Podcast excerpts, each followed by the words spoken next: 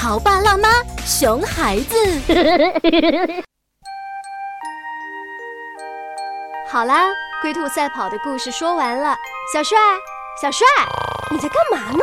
嗯，嗯。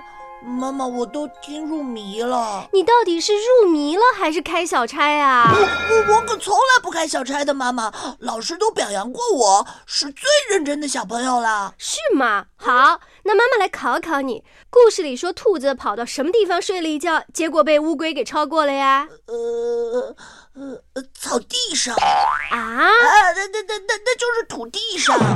唉。有请九八八故事广播特邀嘉宾。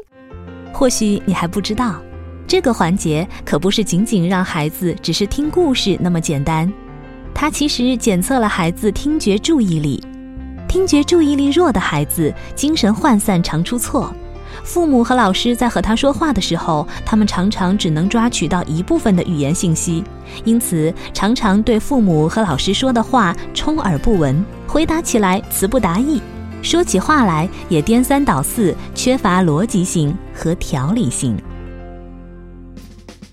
由中国科技大学终身实验室和故事广播共同打造的儿童学习习惯工具箱火热预售中。